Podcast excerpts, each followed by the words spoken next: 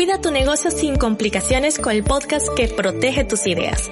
Hola, soy Caribay Camacho, abogada, adicta a la informática y fundadora de MarcaCraft, la academia donde aprenderás a desarrollar estrategias que te permitirán tener un negocio legalmente online.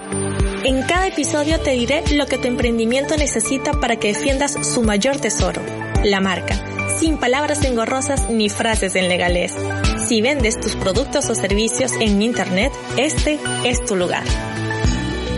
Resulta que con todo esto del RGPD, de los datos personales, que si la política de privacidad, que si los mensajes en los formularios, que todo lo demás, hay una pregunta que me suelen hacer muchísimo.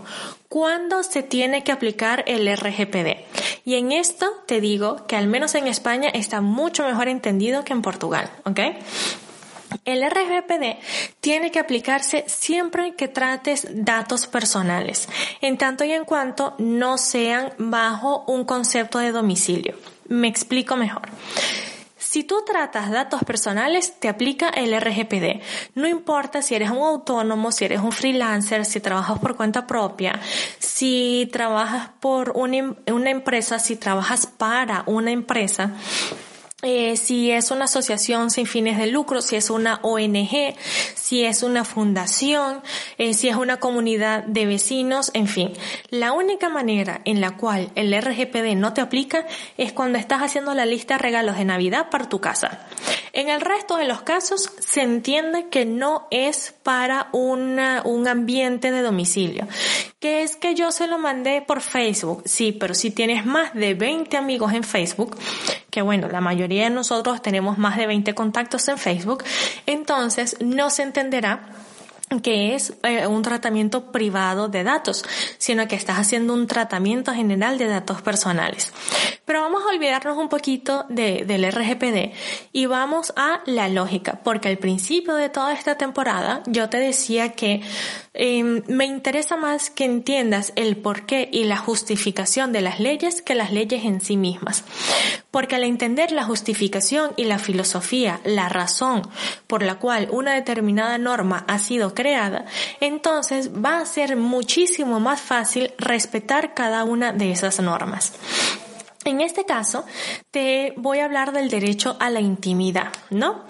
Y con todo esto que, que ha sucedido, que está sucediendo del, del coronavirus, nos encontramos muchas veces haciendo retweet o enviando o en fin información y datos personales de otras personas, enviando sus caras, enviando matrículas, un sinfín de cosas y no nos damos cuenta no tenemos maldad, eh, queremos muchas veces reírnos de la situación o asombrarnos o aplaudir a una determinada persona y resulta que no nos estábamos dando cuenta de que sin querer estamos violando el derecho a la intimidad de esa persona.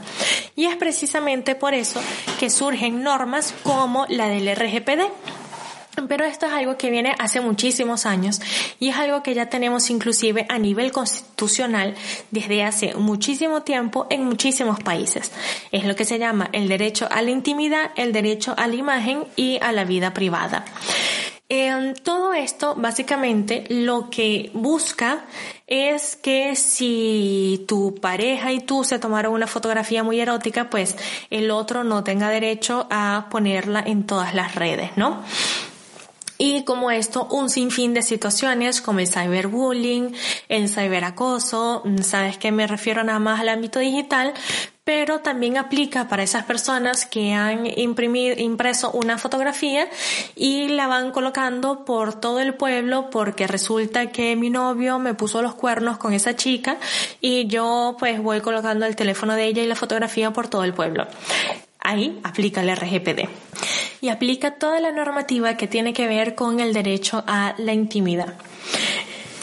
En los negocios, ¿Qué es un dato personal? Entonces, el RGPD dice, bueno, cada vez que hay un dato personal, pues se aplica el RGPD. Y muchas veces las personas me dicen, ok, pero ¿qué es un dato personal? Porque consideramos que un nombre, por ser nombre, es un dato personal y no. Si yo te digo Ana, la de España, y ya, sin absolutamente más nada, tú en estos momentos no vas a saber a cuál Ana de las millones que pueden haber en España me estoy refiriendo. Sin embargo, si estamos en un grupo cerrado, en una clase, y hay una Ana que es española y hay una Ana que es, qué sé yo, mexicana, y te digo Ana la de España, en ese momento el dato personal es la de España más que el nombre, porque yo estoy identificando directamente a una persona. ¿Ya? Y es por eso que a mí me gusta que se piense la marca mmm, cuando es hecha por una persona, que es también un dato personal. Por ejemplo, mi bombilla, la que me hizo Inma Mestra, que es la ilustradora que siempre me, me ayuda con la parte gráfica de mi negocio, esa bombilla las personas cuando la ven van a saber que atrás está única y exclusivamente, al menos por ahora, Caribay Camacho. Aun cuando mi nombre no aparezca por ahí, pues mi logotipo es una, eh, un dato personal. ¿Qué otra cosa tengo que me identifica de manera directa o indirecta? Pues las direcciones IP, aunque muchas personas dicen que no, otras dicen que sí, así que yo me quedo con el sí. Eh, me identifica también mi sitio web porque el mismo caso de la marca, ¿no? Este, resulta que mi sitio web se llama lacajafeliz.com y todo el mundo sabe que a través del blog lacajafeliz.com estoy única y exclusivamente yo. Entonces, en ese caso, el dominio va a ser un dato personal y hago énfasis en en ese caso va a ser un dato personal. ¿Por qué? porque si yo coloco sara.com de las tiendas Sara, ya en ese caso no es un dato personal, porque estamos hablando de una red, una cadena de tiendas que atrás de esa página web y gestionando eso hay un sinfín de personas, ¿no? Entonces, en ese caso el dominio no va a identificar a nadie de manera directa. Lo mismo que hay muchísimo eh, aquel mito de es que si es un correo que dice info arroba lacajafeliz.com entonces no es dato personal. Volvemos a lo mismo.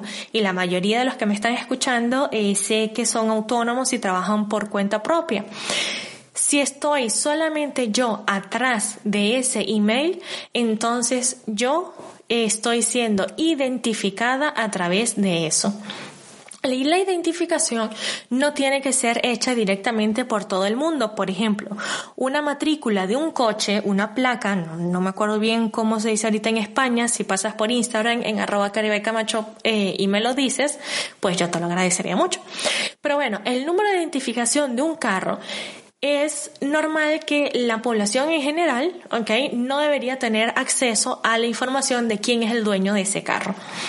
Sin embargo, la policía sí lo tiene. Entonces, es un dato que va a identificar a alguien cuando la policía interviene. Pero al final del día es una persona que se puede identificar.